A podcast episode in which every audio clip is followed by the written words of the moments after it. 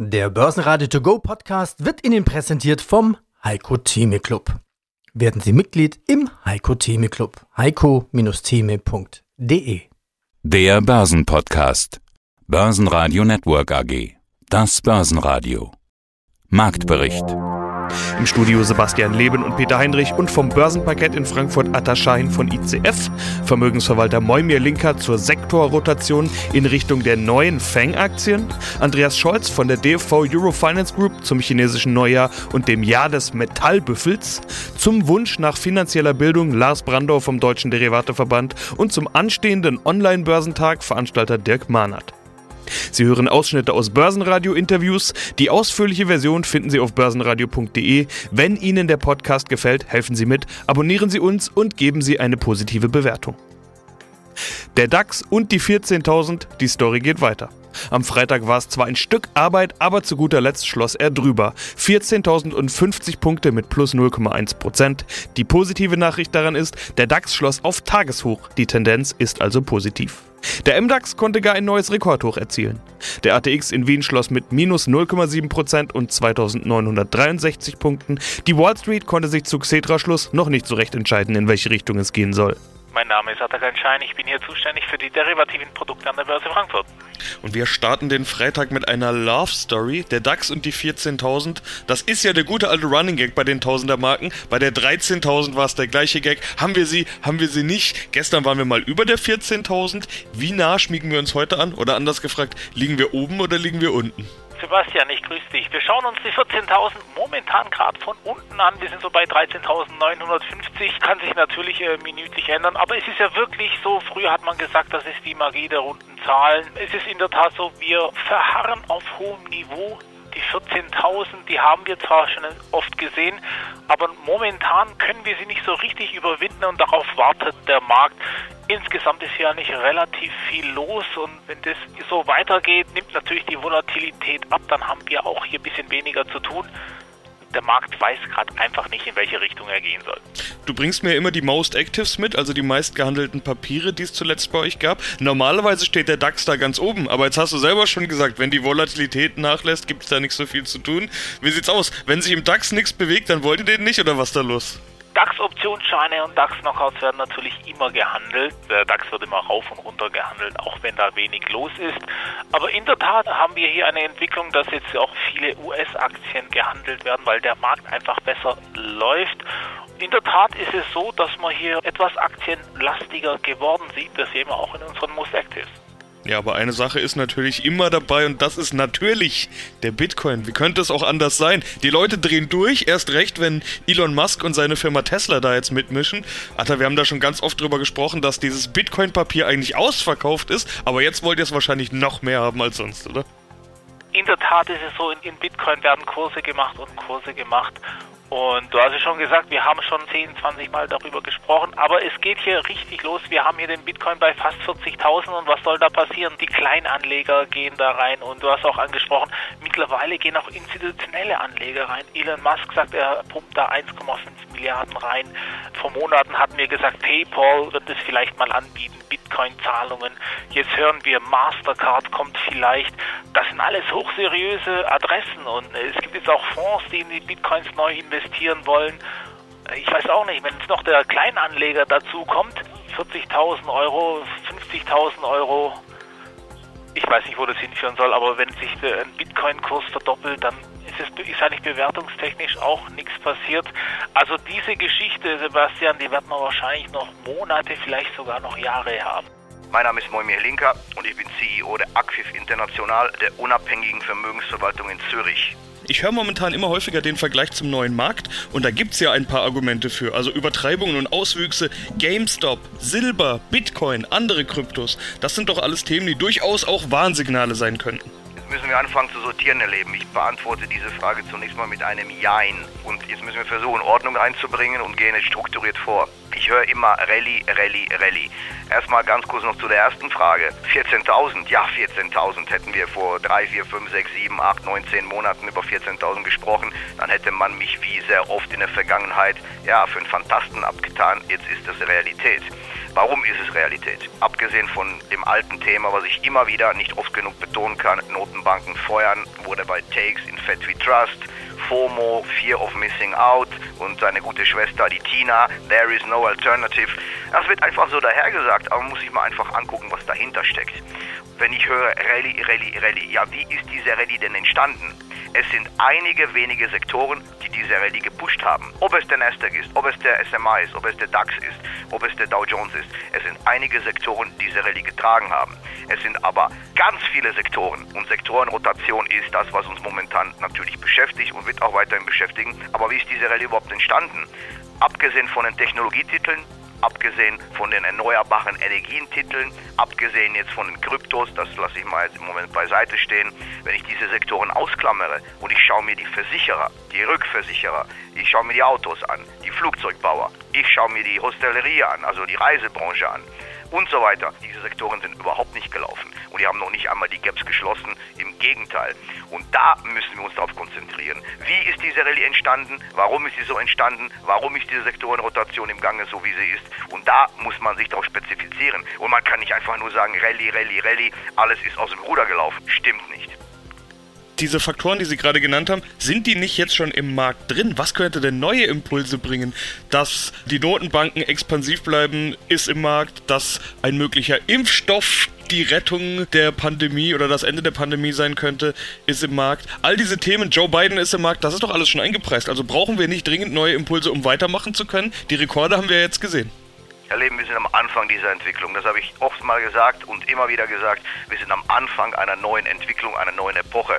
Es ist ja so, dass an den Börsen immer diese Hauptzyklen da für Schübe und für Neusortierungen der Märkte und für diese Sektorenrotation, immer wieder dieses Zauberwort, die dafür gesorgt haben. Und wie gesagt, ich habe das schon gesagt, im Laufe des letzten Jahrhunderts wurde die Funktion der Notenbank immer größer. Das ist das eine, das haben wir schon hinlänglich oft gesprochen, das möchte ich jetzt nicht wiederholen.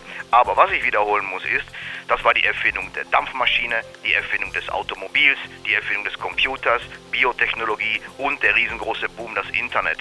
Und jetzt ist ja, perfiderweise muss man sagen, ein neuer Boom entstanden. Das ist die Pandemie. Das ist Covid.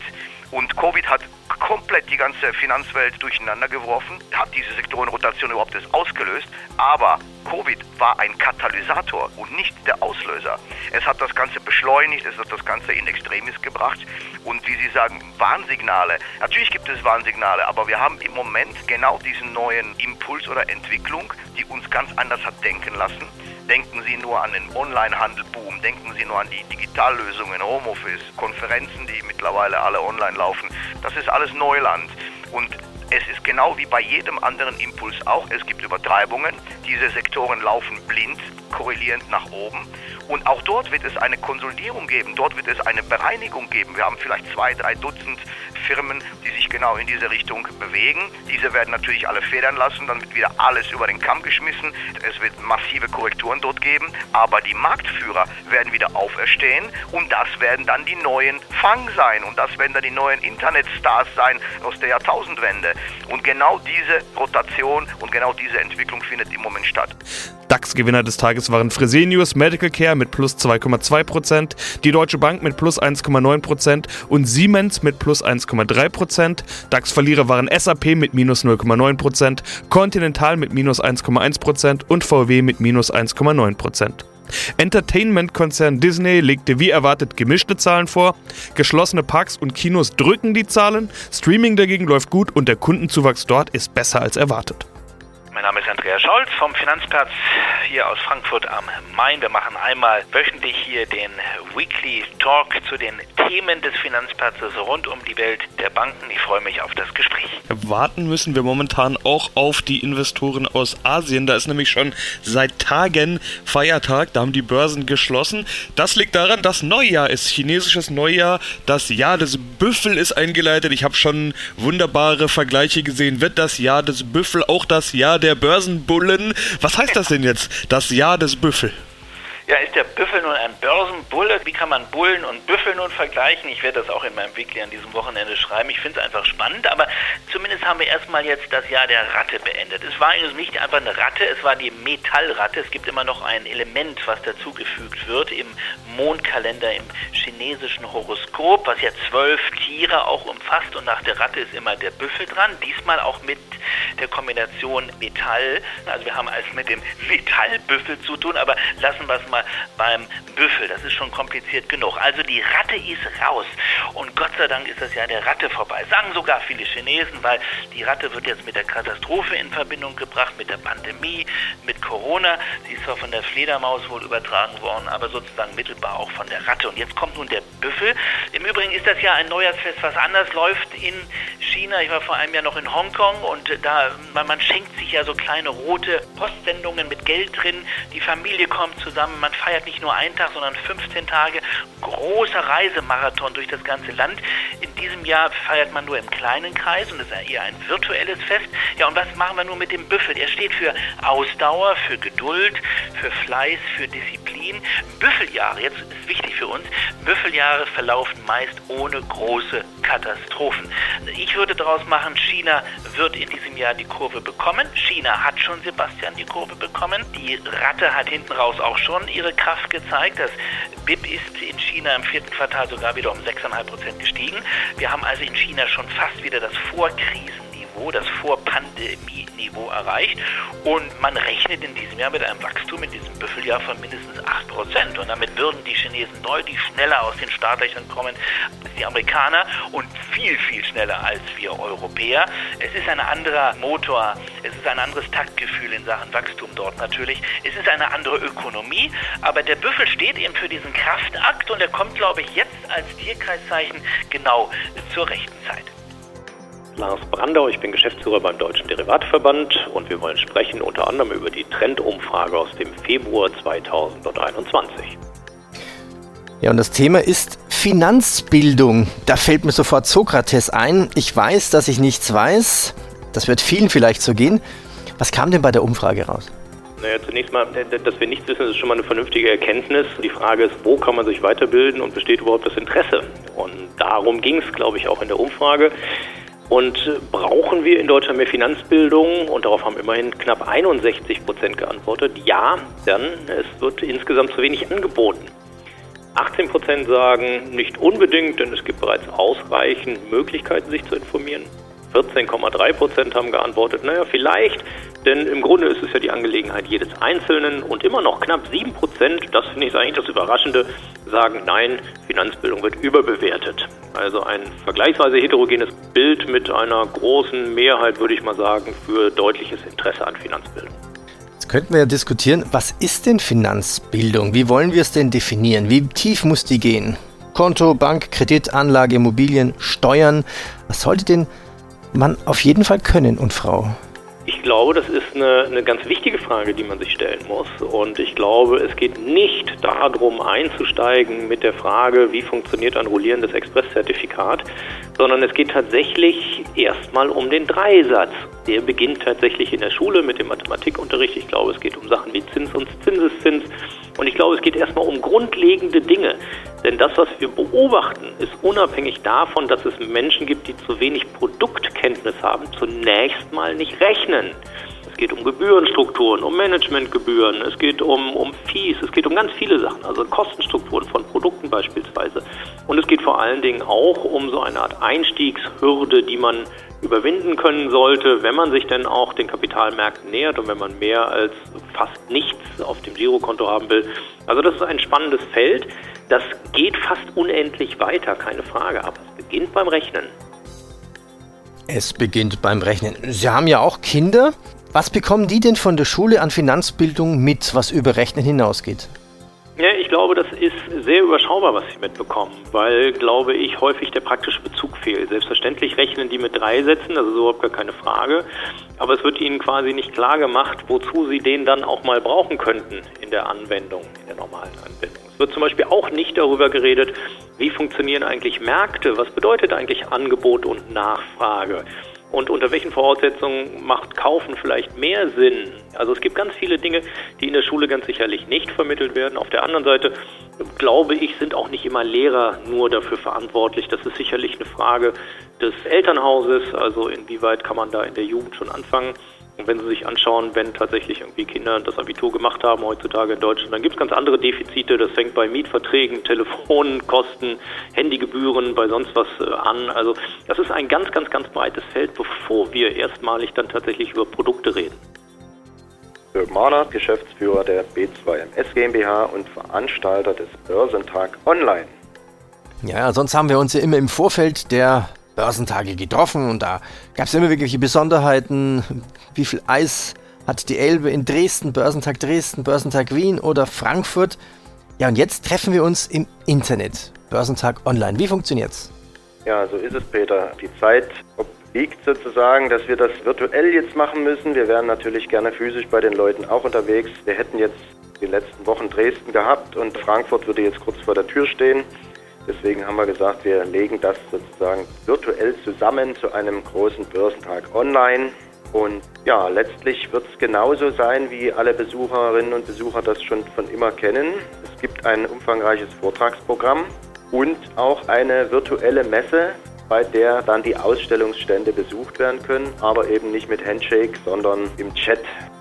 Das Entscheidende ist ja auch das Programm. Die Vorträge, na dann lass doch mal hören. Wer ist denn zu hören, zu sehen mit seinen Präsentationen? Genau, also es wird so sein, wir haben vier Vortragssäle, also virtuelle Säle natürlich, die parallel laufen, also vier Streams. Die Besucherinnen und Besucher kennen das ja von den Börsentagen, dass man sich auch dort immer zwischen den Räumen unterscheiden, also praktisch entscheiden musste. Also jeder kann auch bei dem virtuellen Börsentag sich sein Tagesprogramm selber zusammenstellen und dann ganz bequem äh, auch zwischen den einzelnen Sälen wechseln, sodass man nicht mal sich durch die Reihen drängeln muss, sondern kann das ganz Hause und auch sicher machen. Ja, und es gibt einen äh, Vortragssaal, der speziell sich um das Thema Trading und technische Analyse mit denen beschäftigt. Äh, der wird von Trader Club 24 präsentiert. Dort sind alle aufgehoben, die es ein bisschen schneller der Autobahn und auch an der Börse mögen. Das heißt, da ähm, haben wir dann die gehebelten Produkte und natürlich auch die Trading-Vorträge, wo einfach aktives Handeln gefragt ist. Da haben wir ein sehr gutes Programm. Und dann gibt es drei Vortragssäle, in denen allgemeine Marktthemen eine Rolle spielen, Produktthemen und natürlich auch äh, der Ausblick. Börsenradio Network AG Marktbericht Der Börsenradio To Go Podcast wurde Ihnen präsentiert vom Heiko Theme Club. Werden Sie Mitglied im Heiko Theme Club. heiko-theme.de